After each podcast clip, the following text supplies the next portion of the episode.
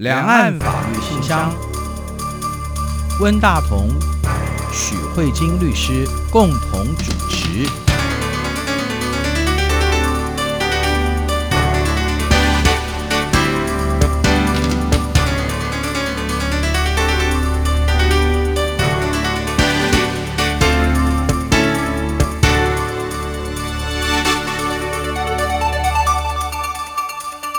各位听众好，这里是中央广播电台两岸法律信箱，我是温大同。听众朋友大家好，我是许慧晶许律师。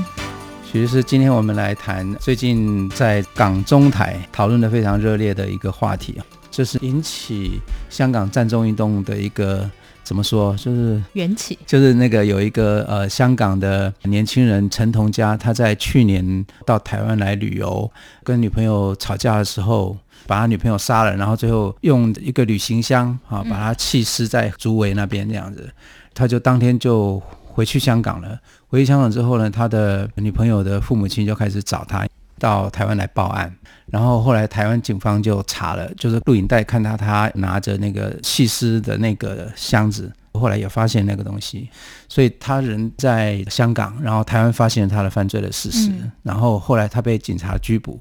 然后拘捕之后，他在香港的警察局有做了一些招供，包含案情在内。可是香港警察认为说，他这个犯罪的活动是在台湾进行，所以他只是针对他在香港所犯的，譬如说他用了他的女朋友的提款卡里面的钱，还有他的什么 iPhone 什么的之类的东西，嗯、所以仅就他的这个部分，呃，就是犯罪所得的金钱，他有点侵占这样子，嗯、那叫做什么洗黑钱罪吧，判了二十九个月的徒刑。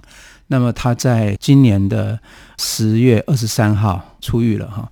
这个案子之所以会引起大家注意，是因为在他出狱前的五天哈，香港的政府说陈同佳在监狱里面写信给特首林郑月娥，嗯，说他愿意出狱以后到台湾来自首哈。那时候是用这个名词哈。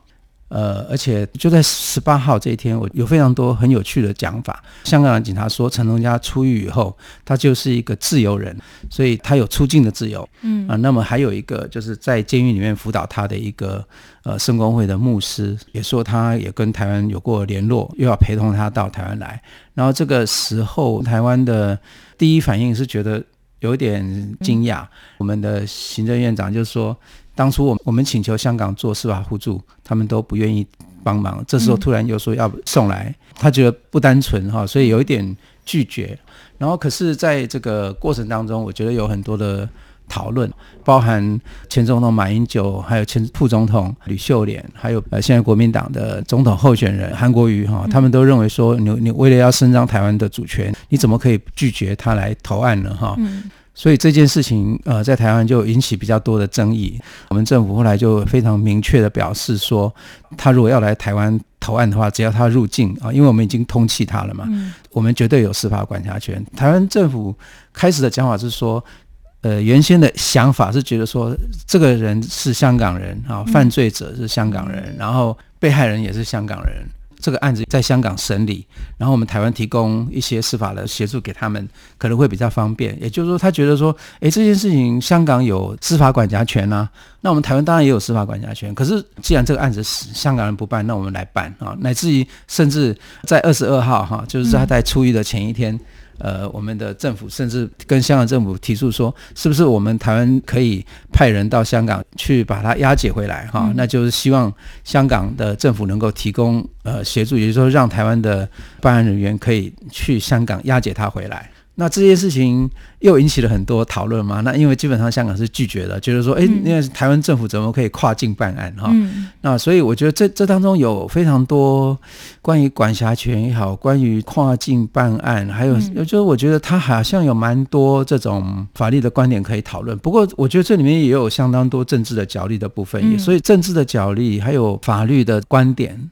然后又我觉得又牵涉到广中台三地比较复杂的政治关系啊，我觉得也相当的敏感。嗯、然后事实上又牵涉到选举阵营当中的一些政治的计算啊，所以攻击的也比较厉害。所以我觉得有时候它可能包含着一些比较非理性的讨论的部分了哈。嗯、所以今天我我希望许律师来跟我们比较冷静的从法律的角度来看看几个重要的环节点。第一个，我觉得好像是关于管辖权的问题，律师。呃，为什么香港就是我们一个很朴素的想法，就是说那个被害人是香港人，加害人也是香港人，嗯，然后而且他也在香港的警察局被捕了以后，他有做了一些供述，他犯罪的某一些情节嘛，哈、嗯，那为什么他没有管辖权？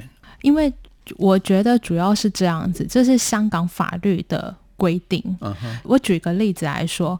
这个所有的犯罪行为都在境外，依照香港的法律的话，他没有管辖权。嗯哼。可是其实同样的状况在台湾就完全不一样。嗯，这是香港的法律的规定说，说哦，他只管香港境内的。法律，哦、那像台湾，如果今天换一个角度，今天不是一个港人在台湾杀死一个港人，嗯、今天相反的是一个台湾人去香港杀死了另外一个台湾人。对。我们不会有陈同佳案，啊、哈因为为什么呢？因为台湾的在刑法里面就已经很清楚的说，嗯、除了犯罪行为在中华民国以外，这种是叫属地原则。对，属地原则。但是台湾的法律有另外规定一个叫属人原则，嗯、也就是如果一个台湾人在境外犯了重罪，嗯哼，台湾的司法。也有管辖权。嗯、我们台湾的法律有属人原则的例外规定，哦、所以我的意思是说，今天如果国籍调换，对，我们根本不会有这个问题。哦、所以也就是为什么，如果说陈同佳案是反送中这一系列运动的缘起，港府认为需要修订逃犯条例。其实我觉得这另外一个解套的方式，其实就是很简单，就是修改。香港的刑法增加属人原则，啊、其实就解决了，啊马上解套了，根本就没有送终不送终，就不需要什么送终不送终啊，就是属人原则。而且这个属人原则并不是属于台湾独创的法律，并不是，这是一个国际刑法的一个基本原则。国际刑法的管辖原则就几个：一个属地原则，嗯、一个属人原则。属人原则其实非常多，像比如说。某国的公务人员在境外的犯罪，嗯、对这个国家应该也可以办呐、啊。是啊，对，这就是属人原则啊。对啊，对哈，然后还有保护原则。保护原则就是说，如果今天犯的是属于国际性的犯罪，比如说人口贩运，嗯、那这个只要到哪个点都可以犯，叫万国公罪，对对，大家都可以管。对，所以其实管辖原则并不是那么狭隘，只限于属地。嗯、你可以自己依照。一个国家对于管辖权的处理去做任何的调整，像以台湾来说就非常的完整，有基本的属地，嗯、例外的搭配属人原则、保护原则，嗯、然后这样子建构一个整个以台湾主权的行使的刑法的管辖界限。哦哦，所以我觉得在这一次的讨论当中，我觉得台湾人比比较不太能够理解，就是我们会用台湾的这个属地原则去说，哎，去质疑他们说他们好奇怪，为什么？为什么？对，因为我们不懂，因为在台湾这一件事情不会发生。对对对，我们就觉得很自然。哎，那我觉得有点疑问，这个跟香港是实行英美法，那台湾是实行大陆法系，这个有关吗？没有关系，哦、没有关系，没有关系，就是纯粹他们的法律上，并没有将。国人在境外犯重罪，纳入在 OK 管辖，等于说他们的管辖权比较小，okay, 这跟他是哪个法系没有关系。嗯，是，所以香港的警方或者香港的法院认为陈同佳他在香港犯的唯一的就是拿了死者的钱，对或是他的一些 iPhone 什么的，他就只能管这个。对对。对，所以香港警察说，现在陈同佳在香港就是一个自由人，从他们的法治的观点来讲就是这样，可以这样说吗？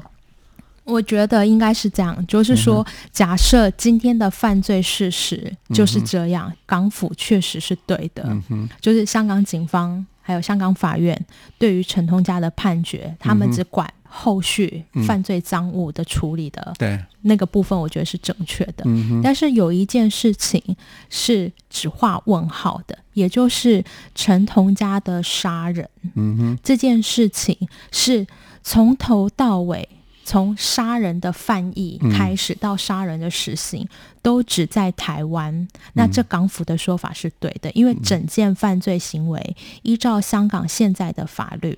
就是一个境外犯罪，他们就是没有管辖权。嗯、是，但是问题现在是没有人知道真正的犯罪真相是什么。假若陈同佳是在香港有犯意，嗯，呃，有些人可能真的很聪明，他知道香港有这样一个法律的漏洞，他也许在香港做了一个计划，嗯，然后实行地是在台湾，嗯，所以他才在杀害女友之后。隔天就回到香港。对，他如果是钻这样的一个法律漏洞，嗯，那这个地方港府就不能说他没有管辖权，嗯，因为犯罪行为是连香港跟台湾都有，他的犯意是在香港，嗯哼，他的犯罪计划是在香港做的，那他的犯罪实行。嗯，是在台湾完成的。如果是假设是这样的行为的话，港府说今天我们陈同佳的杀人案我们不办，嗯，我觉得那这个是有问题的。嗯、是，那这个部分就会引起牵涉到事实的事实认定的问题，嗯、所以这也才会有为什么会有国际间刑法司法互助的问题，嗯，因为你跨境嘛。嗯、呃，我觉得不论是香港现在再怎么糟糕的情况下，依照香港的法律，嗯，大家都是一样，就是法律之前人人平等，嗯，无罪原则的推定，这个是没有改变的。所以我们也不能说港府你一定要立刻把陈同佳抓起来。可是问题是真相不明的情况之下，嗯，这本来就需要调查，那这就需要两地之间的司法协助了。刚才呃，许律师谈到，就是说这个案子如果真的要厘清的话，嗯，其实是需要做司法互助的哈。对。可是我我觉得在这个过程当中，其实很大的问题也是出现在司法互助的问题上面哈。譬如说，台湾政府在过去一直讲说，关于陈同佳被香港人抓到之后，就是我们的法务部其实有一直都有提出来，就是两岸要做司法互助的问题来来把这件事情来处理嘛哈。嗯。然后可是根据政府的说法，就是呃，香港完完全没有呃回应。哈，到了陈同佳快要出狱的时候，十八号的时候，突然临时说要让他用个人的身份，嗯，用一个自由人的身份。可是这个自由人他，他他又是被一个非正式的方式，譬如说一个牧师啊，来陪同他到台湾来，当初叫做就自首哈。嗯，所以这件事情到底台湾政府的反应是合理的吗？哈，由于时间关系，我们到这边先休息一下，等一下再继续来讨论。好啊。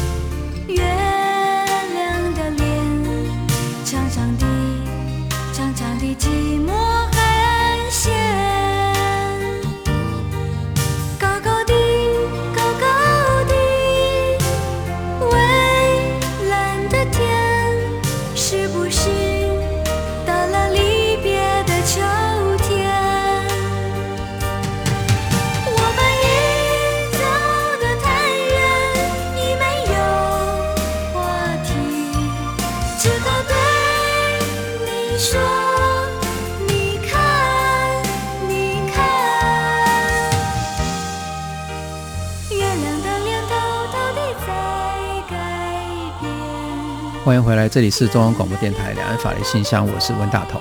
啊，听众朋友，大家好，我是许慧金许律师。我们继续回来讨论陈东家案哈。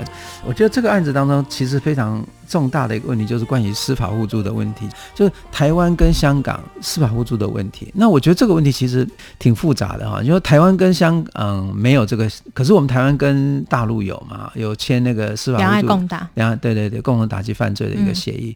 嗯、关于这个部分，律师的看法是什么？就是这件事情，根据你的这个法律的观点，在这当中有什么地方是对的，什么地方是不对的？我觉得有一个要先说明的，就是自首这件事情。嗯嗯、是，就是新闻上是这样说的，就是陈同佳要来台湾自首。对，这是林正月儿说的。哦、对，嗯、那我觉得这个“自首”这个字呢，在正式的法律用语来说，这个案子是不适用的。对，因为其实温大哥在节目一开始的时候已经说了，是陈同佳的女友的父母亲来台湾报案。对，所以这个时候台湾已经知道有犯罪事实，而且知道犯罪嫌疑人。所以在已经知道犯罪事实的时候，嗯、你现在来做的行为就不是自首，因为自首的定义是要在。司法没有人发现，对司法机关没有发现的情况之下，嗯、所以他能说的是说，万一假设陈同佳有来台湾，而且也坦诚人都是他杀的，嗯、这只能说是他自白。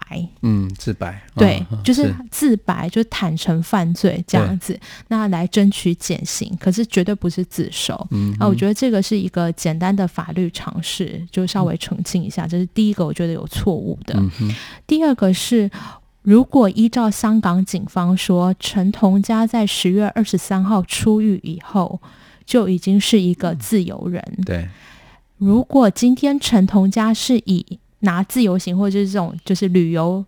签证来台湾的话，嗯、那我觉得确实依照台湾的法律，他一旦落地，我们就要把他逮捕起来。因为他被通缉了，他被通缉，所以我们一定是逮捕他。可是我觉得新闻里面有一个饶富趣味的东西，是陈同佳想要来台湾自首或同案，港府会协助。嗯，我觉得加了“港府协助”这四个字，嗯，意义就完全不一样。嗯、怎么说？因为。港府协助这里面就代表今天这个人你来的时候，嗯，港府要怎么协助？是警察会陪同陈同佳一起来吗？嗯，好像也没有。是。个然后，可是那个牧师他的身份是什么？对，好像就是一个民间人士。哦，可是不一定啊，因为我们在法律上有行政委托助手的问题啊。哦、是。对，因为其实现在他有可能具有具备官方的的授权啊。哦、是。对，今天如果人，啊，而且是。透过林郑月娥，他发表背书啊，对对对，对，所以我的意思是说，是今天并不是你找了一个民间的人，他就是民间，其实不一定哎、欸，嗯、因为比如说，假设以央广来说好了，哦、央广。作为一个自由的国电台，今天如果受政府委托，对。哦，可能去代表政府去拜会某个国家的什么对。呃行政，他就是大使。他，他就是一个大使的身份，对对对，所以他其实是有国家背景的。对，就好像张忠谋去参加 APEC，他是领袖代表，对，他是他虽然是民间人士，对可是他其实是有官方的授权，对对对对对对，哦、对。所以我觉得一个人身上可能可以带着很多种不同的身份，是的。但今天这一位牧师，他并不是说。是陈同佳要来台湾自由行的友人。嗯哼，今天如果说港府没有写字，他是一个自由行友人，那我觉得跟朋友出来台湾玩也没什么好疑问的。哦、对，对，可是今天是港府协助，港府也许自己官方的身份不方便，但是他请了一个所谓的民间友人，但是这里面就可能有港府的一些授权。嗯，他其实身份已经不是一般的民间友人了。嗯、这种情况，大家不要觉得好像是法律人诡辩，其实不会，因为我们其实最常看到是台湾。出访美国的时候，总统出访美国是以什么身份出访？是一件非常重要的事情。总统是以一国元首的身份出访，对，他有一国元首出访的接待行程。总统不是以一国友人的说，是比如说以某某校友的身份去美国。嗯那落地接待的行程又不一样。如果总统是以纯粹观光，嗯，又有不同的方式，所以本来一个人就有不同的身份，这并不是什么你们在狡辩啊，或者是你们在玩文字修辞的游戏。我觉得这是一件非常重要的事情。一个人就是有很多种身份。今天我们在电台录音，我是律师；回到家，我就是我爸妈的小孩。嗯，对，所以这个是非常简单的事情。啊、我爸妈不可能叫我一天到晚叫我许律师吧？对对对啊，是，是，是一样的道理。对，我觉得其实这一个部分的说明，我觉得非常的重要。很多人在讨论这个部分的时候，把这个部分模糊掉了。对啊，嗯，是。所以我觉得今天港府协助，这就是一个重点。你今天如果港府有出手干预，嗯，你就应该要遵循正式的管道来处理。啊、是。那。正式的管道就是要依照国际刑事司法互助法来处理，嗯、这就跟两国的外交使节是一样的道理。你必须要正式的透过外交部，哦、然后向法务部来提出请求。嗯、那这就跟国际的礼节交换，你要递一个请求书，嗯，正式的书面文件说，台湾的法务部你好，我现在呢有一个人想要呢到你们台湾。啊，去投案，接受台湾的法院的审判。嗯、我这些人，我有什么样的要求？嗯、我必须要逐点写下来。OK，是。对，我觉得是一个要透过正式的司法互助的东西。哦、我打一个有一点不太好的比方。可能听起来有点刺耳，但是我觉得有一点类似，就很像如果你今天生下一个小孩，嗯、你可能因为没有能力养，嗯、你可能要必须要向相关的托儿所或者是育幼院或是收养机构，依照相关的法律去办理收养或领养的手续。嗯、你不是今天生下来就放到别人家，对，像那种偷偷跑了，就偷偷跑，然后今天我打开大门就心想说哈，怎么又有一个小孩？那所以。拿到这小孩，我就要就要养了吗？对对对，对，就有那那种是一种很唐突的状况，而且很不尊重的。对啊，所以今天你国家说哦，我们今天有这个人犯的问题，是我觉得是要透过正式的。所以我觉得有的时候我们的反应直觉会大于我们的说理，就是我们讲出来的话可能都省略了推理论证的过程。这也是为什么我们在看到新闻一开始，台湾的政府说。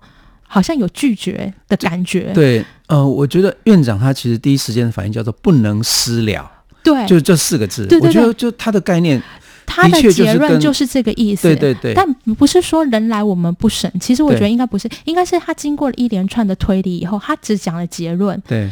呃，也许他有推理，哦、但媒体没报道。对，也许他嗯觉得这是一个 A B C 的尝试，不需要再讲。对，因为苏院长他也是律师出身的嘛，所以他讲不能私了，就是其实就是刚刚对。律师您刚刚讲的非常清楚，就是你不能把这个婴孩你就丢到我们家门口，你就说哦，这个你们一定会收的，因为你你对方其实是一个政府，我们这也是一个政府，我们你你有你的角色，我们有我们的角色。嗯政府跟政府之间的交往，其实就是一个开大门走大路的一种一种方式。其实简单来讲，就是这样。我觉得就是这个问题。可是也许听到不能私了，大家就觉得说这是一个怎么会有不接受管辖的问题？对。可是我觉得这里面可能是省略要掉这一层的推论。所以我认为这里面如果是港府协助，就应该走正式管道，嗯、走正式的国际司法。互助的状况，台湾有这个法律，香港也有这个法律，啊、只是说过往两岸没有合作的经验。对对，但是没有合作的经验，什么事情都有第一次啊。可是其实我们在这一次新闻当中有看到，其实台湾跟香港之间，在二零一六年其实就有一个案子，就是荃湾灰窑交界攻下水泥藏尸案。啊，就是有四个人在那个香港把一个人把他杀了之后，之后把他埋在那个公寓里面哈，然后就逃来台湾，然后过了不久发现了，发现了以后，台湾就是把这几个人抓到，抓到以后用取消他们的入境许可，而且是把人押解到。飞机在机场让香港的警察交接，嗯，所以这这个其实就是有一种个案的互助嘛，对，对，对，对，啊，这个这官方的互助其实是这个机制是存在的，是啊，对，所以我觉得关于港府协助这件事情，是我觉得需要台湾特别注意的。对，今天不是人来我们就管。今天，而是人是怎么来，对，人是怎么来的，自己来还是国家陪着来？对，我觉得这件事情非常重要。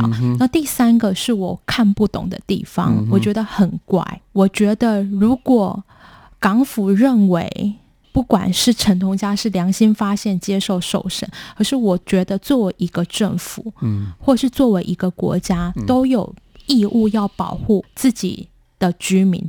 因为香港是没有死刑的国家，这件事情很重要。台湾是有死刑的国家。对，我们看台湾有一个案子非常明显，就是林克颖案。嗯、这个林克颖这个案件，我们跟英国政府做了非常非常多的交涉，对，希望让林克颖来台湾受审，接受台湾的法律的制裁。英国不是。不愿意，但是英国考量了很久，他说了一句话：“嗯、我也很想让你们来台湾受审，但问题是，你们台湾的法律在人权上，嗯哼，好像还不如我们英国。我的国民过去你们台湾受审。”嗯，等于让他的人权的受伤害。嗯、对，那今天同样的道理，台湾是有死刑的国家，香港是没有死刑的国家。